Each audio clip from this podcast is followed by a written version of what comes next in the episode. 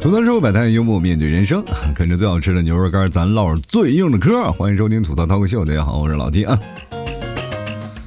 呃，昨天不是没有想更新啊，不是这两天要补这个更新的这个频率嘛？然后呢，就昨天没有起来，啊睡得稍微歇息啊，有些晚啊，起的也就有些晚。呃，朋友们，你也知道，到我这把年纪啊，一定要补觉，要不然容易猝死啊。所以说，今天就赶紧把节目更新起来了。今天这期节目啊，我们要聊点什么呢？我们聊聊未来吧。啊，其实昨天我也是通过直播啊，然后在场有一个朋友啊，说起了他这个生活的一些困扰啊，就是说对未来有些迷茫。所以说，我就呃昨天跟他解释了一下。然后我想，这个是一个很好的话题啊，因为现在很多的年轻人对未来都是有迷茫的嘛。他们可以回视过去，然后也可以展望未来。但是对未来迷茫，其实各位朋友，你们仔细分析一下，未来，什么是未来？你他妈是算命的吗？你在那，谁能确定未来？明年没准一个陨石咔嚓掉地球地球上，咱们谁都没有了。各位啊！生活当中啊，存在着无数的可能性。其实我们是人类非常渺小的，非常渺小。你别看有钱的人，对吧？如果我们是一穷二白的人，如果明天就嘎嘣了，我们就想心想，反正我们就一穷二白无所谓了，对吧？那些有钱的人想，我死了钱没花了，是吧？他们多难受啊！他们自己心里多有不甘，看着那个这个陨石从天上落下来的时候，哎呀妈呀！现在这个钱就跟废纸一样。那我们心想啊，我们挺好，反正也没有钱。我们现在的生活存在一种什么样的生活？就摆烂式的生活。因为我觉得现在生活活在当下就挺好的一件事儿。其实各位朋友，我们仔细来分析一下，就是现在目前我们的生活的标准是什么呀？活着两个字嘛，就是无非就活着，就是吃喝能能活着就行。我们现在谈恋爱，其实追求的也是非常现实主义的一件事情，就是两个人能否过好。然后俗话说贫贱夫妻百事哀，但是也不至于贫穷的像我一样，他妈去出去要饭是吧？所以说，各位啊，你们在生活当中，只要但凡有份工作，有一个好好努力的一个标准、一个方向，不去攀比，其实过得就挺好的。当下活的，哎，也很开心。你也不去靠聊什么有什么游艇啊，有这面，我告诉你，游艇越多，他妈出危险的次数越高，你知道吧？你家有个直升飞机，它是不是容易坠机？你没有直升飞机，你是不是永远不会掉下去？这个逻辑咱们很好简单的分析一下嘛，就是如果说有钱的人他们买私人飞机啊，买私人飞机啊飞今天飞那个，我今天我要去那个地方喝咖啡什么，就要坐飞机去，对吧？你心心想，我在家里就喝速溶的不好吗？对吧？就是，但是现在有一个现象，各位朋友可能都是喜欢宅在家里啊，我也不知道有多少人会像我一样喜欢宅在家。这并不是说我们在外面没有社交条件啊，就在外头我们也有朋友，那出去吃个饭啊，喝喝酒。偶尔泡个吧，然后吃个串儿，这都可能吧。但是你去哪个地方，他不花钱，只有在家里待着，他才会发现一分钱不花。你追个剧还能找免费的资源，对不对？听老 T 的节目，你还能白白嫖好久，对不对？有的人买老 T 家一斤牛肉干能啃一个多月，对吧？这生活都不一样啊！关键是你在家里宅着那种生活当中是属于你自己的世界嘛。然后这个时候我还可以省下很多的钱，省下很多的精力去外面去社交。现在很多的人不是社恐，你说现在聊一聊啊，我社恐，我社恐，那他说他们自己说的，你觉得他社恐吗？不是啊，在跟你人群当中一起聊，他妈的可开心了，感觉这个跟神经病一样。但是呢。在家里啊，他就一直说自己社恐，不愿意出去交流，那就是因为穷闹的，你知道吗？没有钱。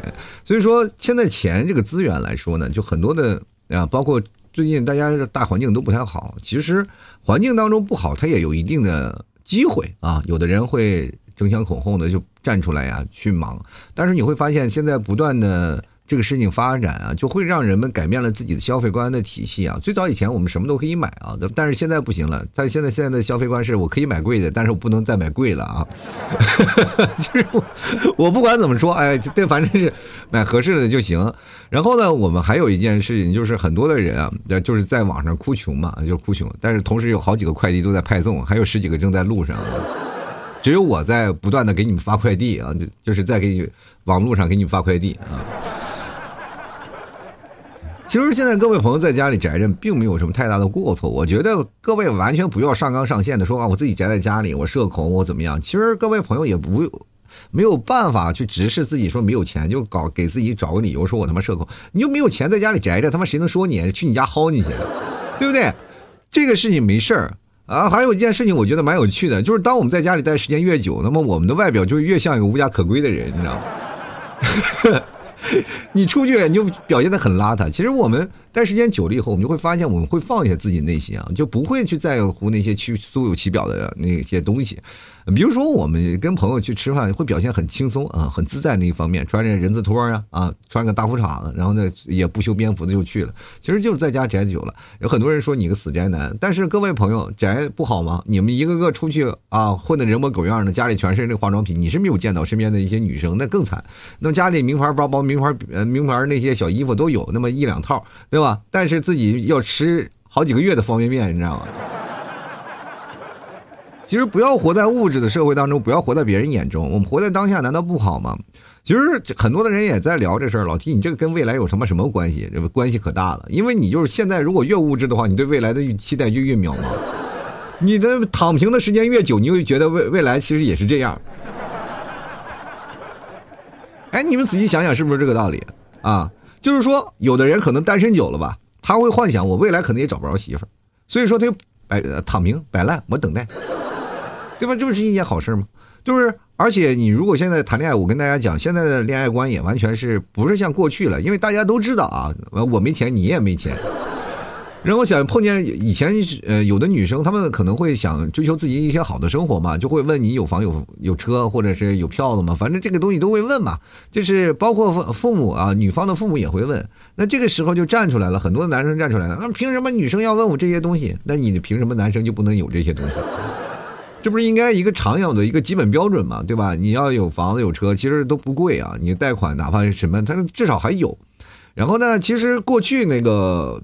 在不同地方啊，有的父母就会做出这样的一个帮助嘛，就是其实父母就会帮助孩子，让自己，因为我们都是独生子女，然后就会帮助孩子，对吧？就比如说像北方，我们那我们家那块儿的地方，就是男方会买一个房子，那房子不贵嘛，然后女方会买一个车，然后两家里就是有又有房又有车了，是吧？剩下钱你们自己去挣，大概是让孩子们自己去鼓鼓捣，自己去挣这些东西。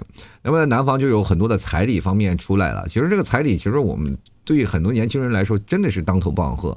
我们确实没有办法去掏出这部分钱，因为彩礼没有办法贷款，你知道吗？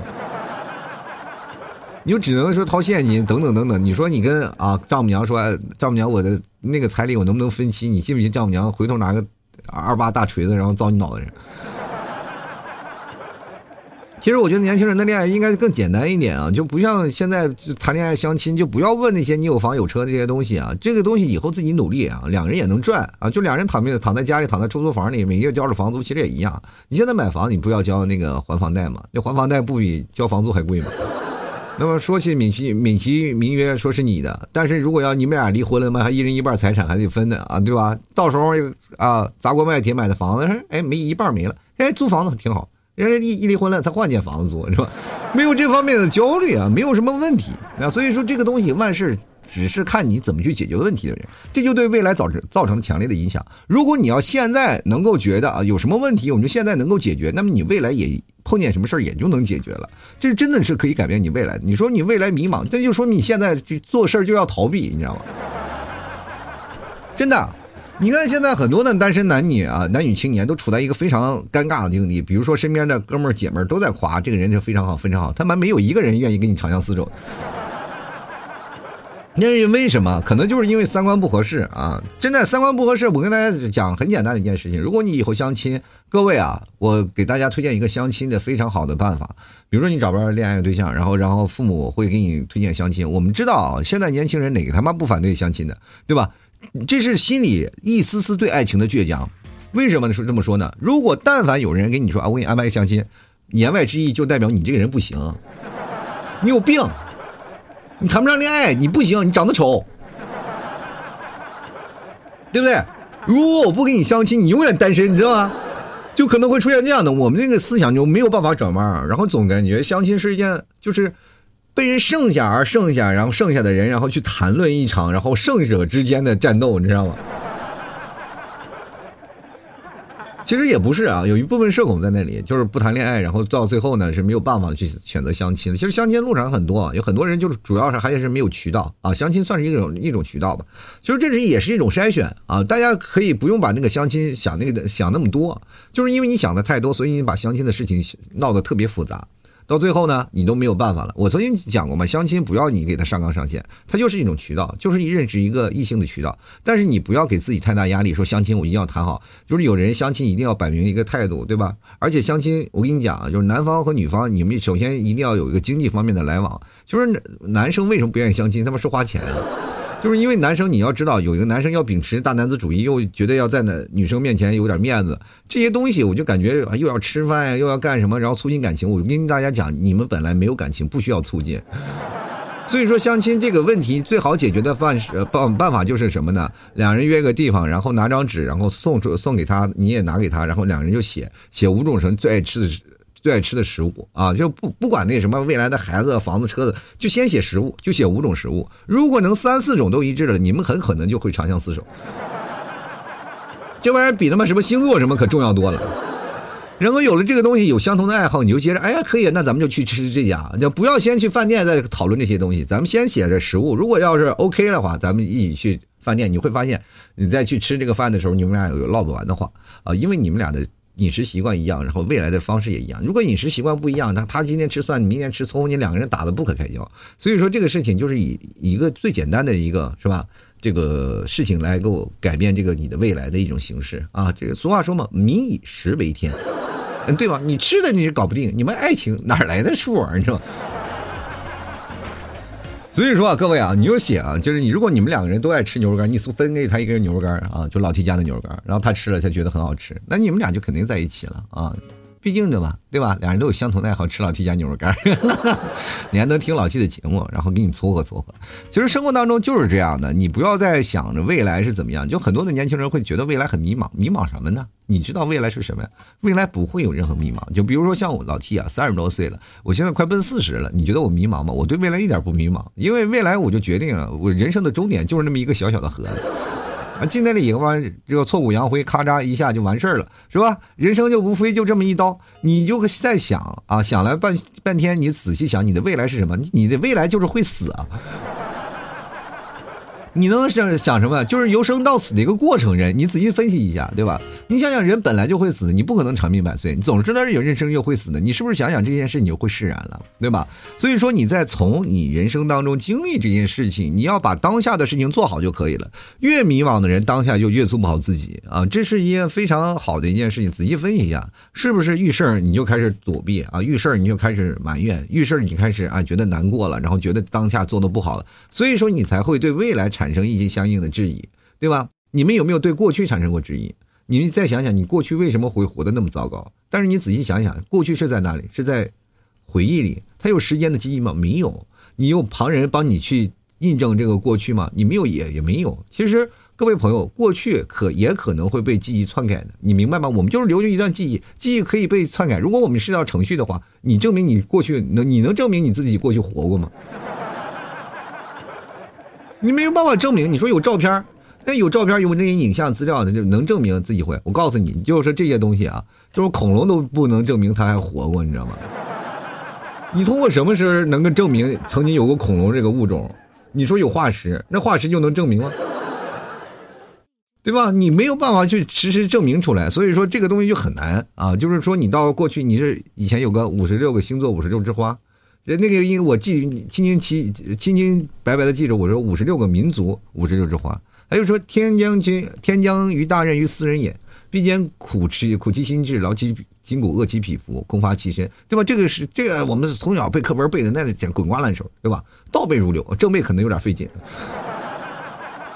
但是现在我好像是翻出了所有的课本记录都不一样了啊！你就是把过去的课本拿出来记录也是天将。将大任于世人也，不是私人也了，世人也。我不知道各位有有多少八零后、九零后啊，跟我是同样的理由。你们仔细去翻去，或者是把你们你们有老课本，你把那老课本拿出来看看是私人也还是世人也。我说我记得清清楚楚就是私人也，但我的记忆当中深处就是私人也，就没有世人。所有都是所有人人写的字也都是私人也，包括教科书。但是现在好像教科书都已经改成叫世人也了。你怎么解释这样的现象？没有办法，你没有办法解释过去，你也就没有办法解释未来。对吧？有的时候人生的轨迹可能就是固定的。为什么那这些半仙儿啊，或者算命的都能算能算出你的未来呢？那可能就是你人生八字就是在那里，你说你的未来的路就是那样。为什么有好多人选要选择要逆天改命，对吧？就是就是说明自己的命运可能是被铺好了，然后通过一些个别的方式是逆天改命。所以说，各位朋友不要去想那些事儿，我们未来其实已经是一个定数，可能是一个定数吧啊，就可能不是一定的啊，就可能是个定数。其实通过你现在的努力而去改变的未来，而不是你通过这样的幻想，你他妈未来就变成一个富翁，你知道吗？真的，你也不要相信。你说，哎，我未来没有爱情，有的人就担心啊，就是担心。我现在我我看有很多的朋友在二十四五岁的时候就开始焦虑啊，那么未来找不着媳妇儿，未来找不着男朋友，就开始焦虑。有的人甚至是二十一二岁就开始焦虑。不是，我这你想想，你们孩子这无病呻吟，你们是不是脑子有病，脑子有坑啊？想这个事情有什么用啊？对吧？你会发现喜欢和爱有什么区别？我告诉你就简单的，就一个两个字儿，一个一个字儿。其实没有那么复杂，爱情呢说说起来简单啊，也说起来也很复杂。两个事情的当中，就是看你能不能碰到被对的人，碰到对的人，两个人就是情投意合啊，王不看绿豆对上眼了，两个人就在一起了。其实咱们自己分析一下，就是我们平时谈恋爱啊，为什么我鼓励大家多谈恋爱？就是为什么？就是让你习惯这种感觉，就不是说让你追啊。追对象呀，或者是怎么样，他有一个技巧在里面没有啊？我没有鼓励各位做渣男渣女什么的，就是首先你要明确一种，你要习惯一种谈恋爱的感觉，就是突然感觉来了，哦，这就是谈恋爱了，因为你无法确定你今天能不能遇到一个喜欢的人，或者是喜欢的人会碰到你，往往男生是不拒绝的，是吧？一个女生喜欢一个男生，其实有很多的东西，只要稍微一闹，男生就五迷三道。因为男生始终坚坚信啊，就是先闹到手了，总会爱上他的那个。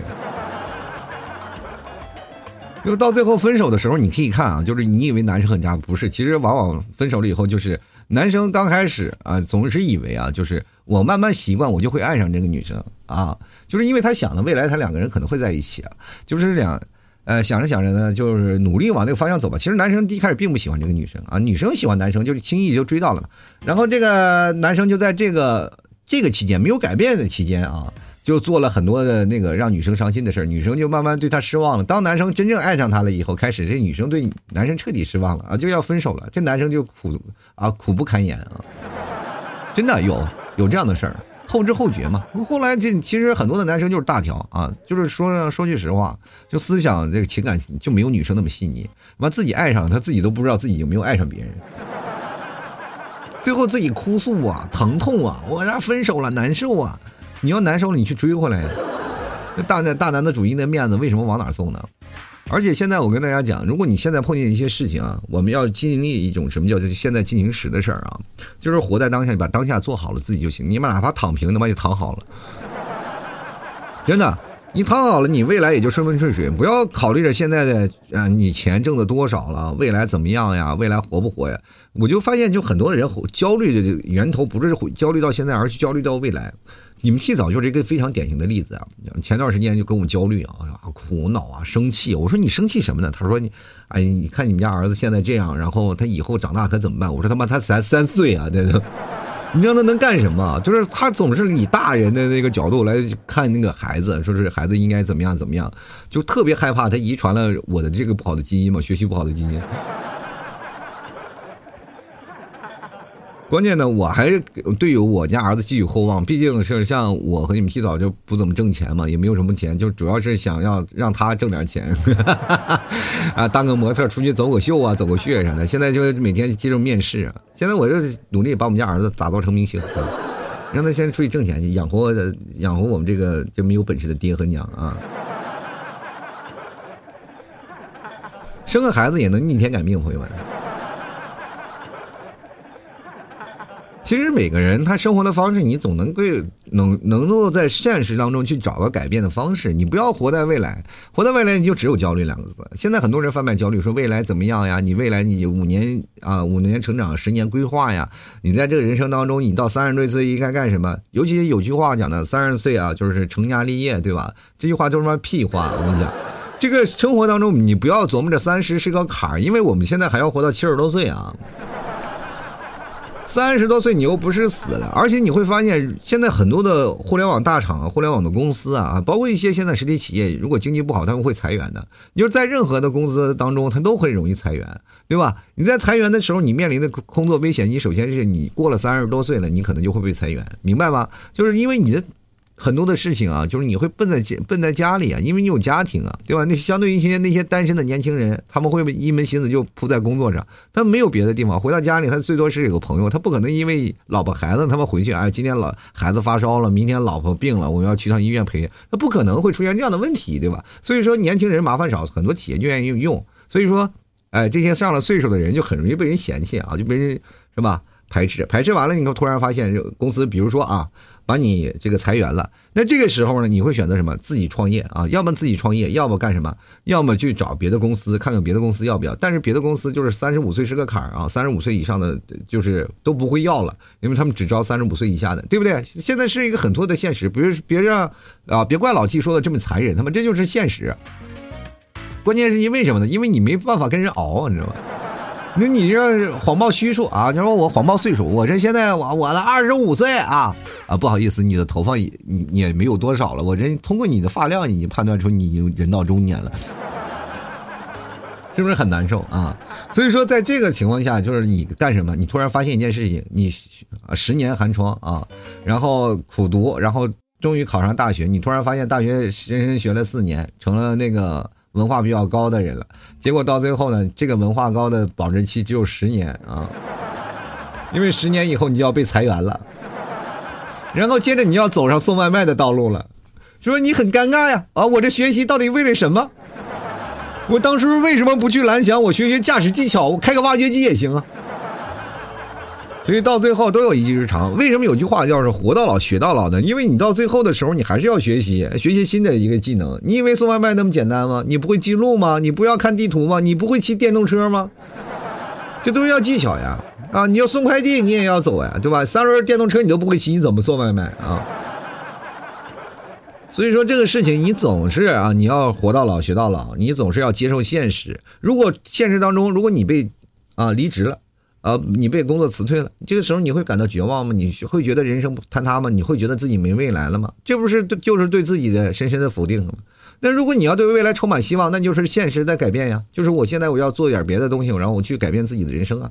这不是你就有未来了吗？未来不就有个方向了吗？你对未来还迷茫吗？没有了呀。你对未来还焦虑吗？没有了呀，就这是很现实的。你接受现实了，你就对未来没有焦虑。朋友们，明白吧？如果你二十多岁还是对未来产生焦虑，就是活在当下，你没有找到好工作，踏踏实实、脚踏实地，哪怕躺平了也躺。就未来，你就是，是吧？你未来就能幻想自己躺在床上啊，这衣食无忧，天天有人送饭，对吧？自己真正真真正正的活成一个植物人，你知道吗？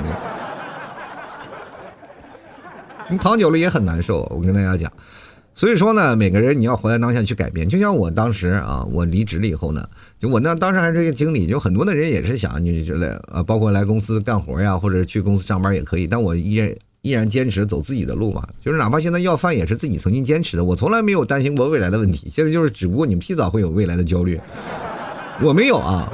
我大大咧咧一直坚信我自己能努力改变这些东西，我要想办法的去解决这些事情。也就是我现在，包括我哪怕骑摩托也好，也是对未来有一定的详细的规划的朋友，对吧？所以说，朋友们，不管你走什么事情啊，不管是你在做什么样的相关的工工作的以后呢，一定要脚踏实地把这个事情做好了，你就不用再想那个未来的东西。你想未来东西，只能教你自己。你头发一把一把掉，对谁有利啊？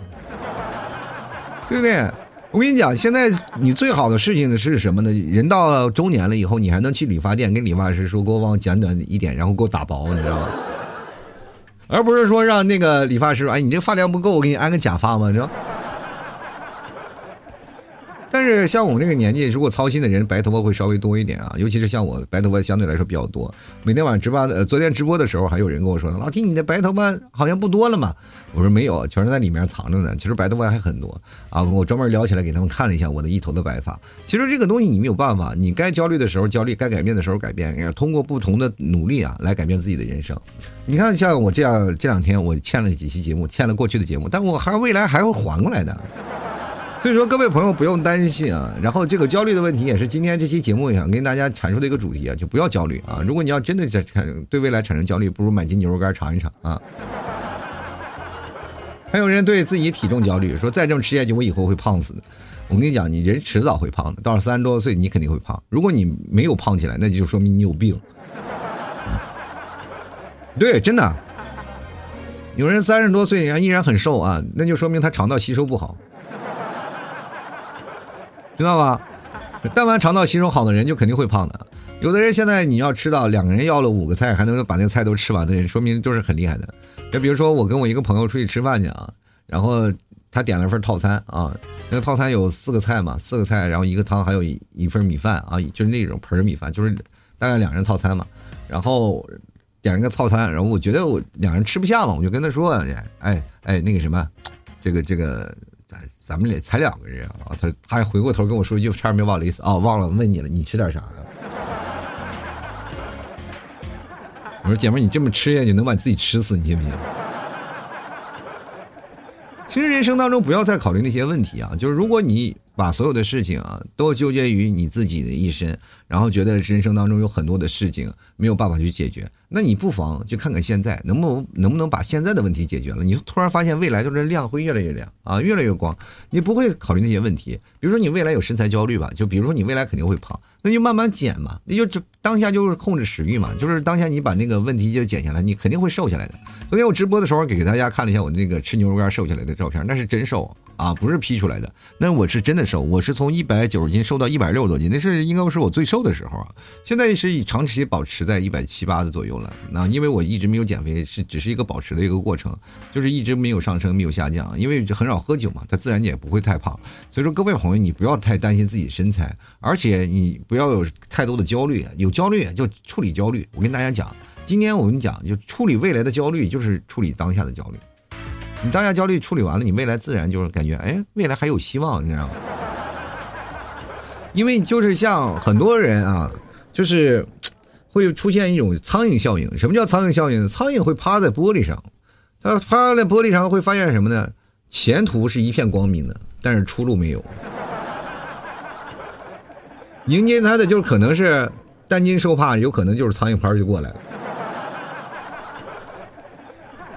那有些时候我也是挺奇怪的，就是比如说我们家进一只苍蝇，我把窗户开着呢，然后我就让它往外跑嘛，我拿苍蝇拍电苍蝇拍满地追那个苍蝇。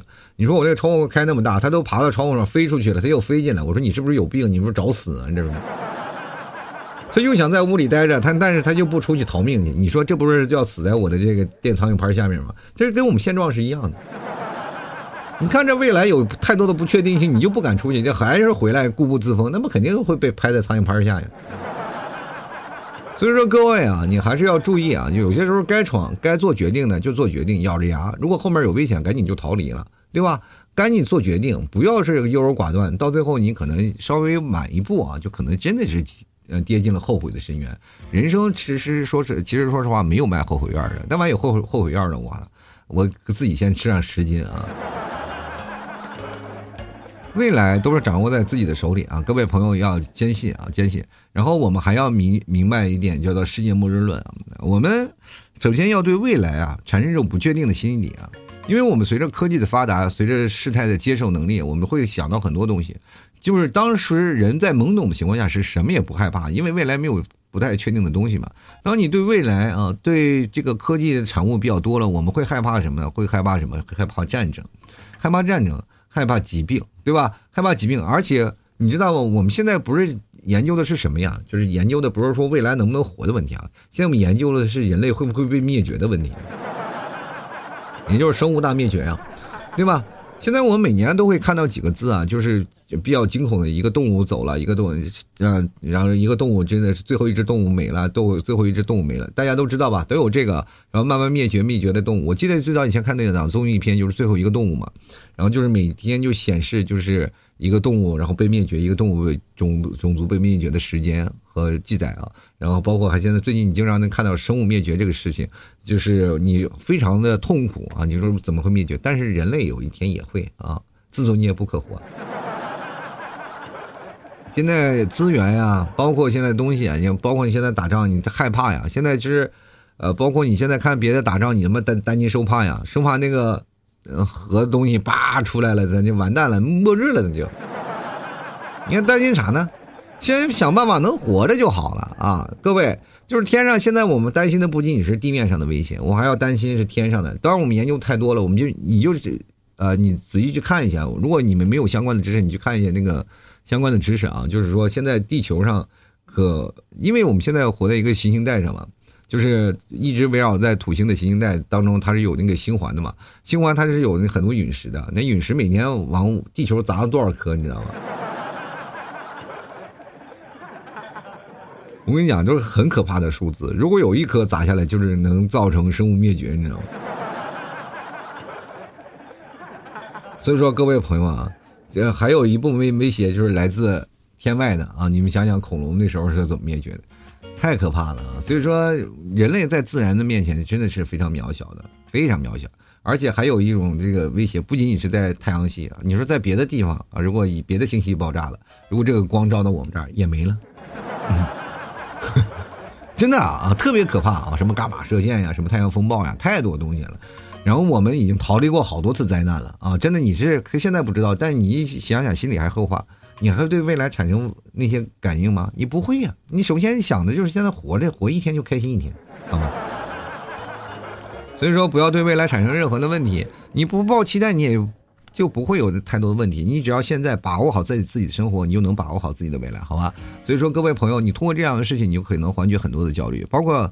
我这期节目做给那些正在焦虑的人，你们听完了以后呢，仔细来分析一下，然后好好的分析一下未来，对吧？然后仔细的凭借一下自己在能活多大的时候啊，比如说像我三十多岁，很多人会嘲笑我，老提你真老了，你老了老了。那么我老老到这么大岁数，你能活过来吗？对吧？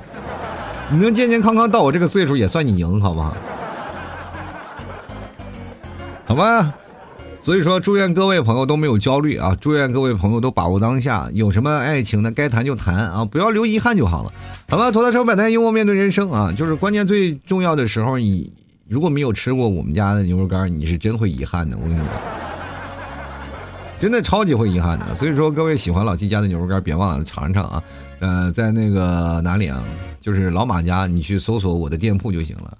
就是马云家开的那个东西啊，带“桃”字儿，然后就是吐槽脱口秀店铺，很奇怪啊，就这么一个名字啊，吐槽脱口秀。然后你去那里搜店铺，人里以后看的琳琅满目的，什么东西都没有啊，只有牛肉干啊。所以说你可以看看，喜欢的就来一斤尝一尝，尝尝真牛肉什么味儿。我们家绝对没有什么海克斯科技啊，你放心的啊，没有海克斯科技，酱油都没有加啊，酱油里都有海克斯科技嘛啊。前两天不是说酱油某酱油品牌啊，市值蒸蒸发了三百多亿，我对吧？对吧？我们家就不用。所以说可以完全的信任啊，没有任何的添加的东西，大家可以直接过来。传统工艺火烤的，没有卤制的啊，卤制的那些东西添加剂肯肯定加，我们就是低温火烤的。所以说你吃起来口感绝对非常好吃，纯正的牛肉。喜欢的别忘了来这个找我老 T 啊。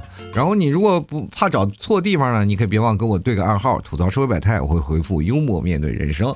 好了，那么还有各位朋友想要参与话题呢，也可以看我朋友圈嘛啊，朋友圈然后是拼音的老 T 二零一二啊，然后也可以呃加一下然后看，然后那个还有一个我每天晚上直播，你搜老 T 脱口秀啊，就是在那个某音平台啊，你也可以看到我了，这个。老 T 脱口秀啊，我每天晚上十点半啊到十二点我就直播在那啊跟大家聊一聊。但虽然没有几个人嘛，就是很多人一直不相信老 T 你在这吹牛逼啊，说是你哪是你这么大一个主播，怎么可能会没有人？一来了，他们打的第一件事情，老 T 你真没人呢，真是。那我也不知道高兴还是不高兴啊，反正这个事情。呃，喜欢的朋友可以过来看看，不管你喜欢几年啊，或者是三年、四年，或者有一年、两年、一个星期的，只过来摸摸头来看看老 T，好吧？至少还能跟我来直面对话聊一聊，或者你可以提提你对节目的意见，都可以。好了，那本期节目就要到此结束了，也非常感谢各位朋友的收听，我们下期节目再见了，拜拜了。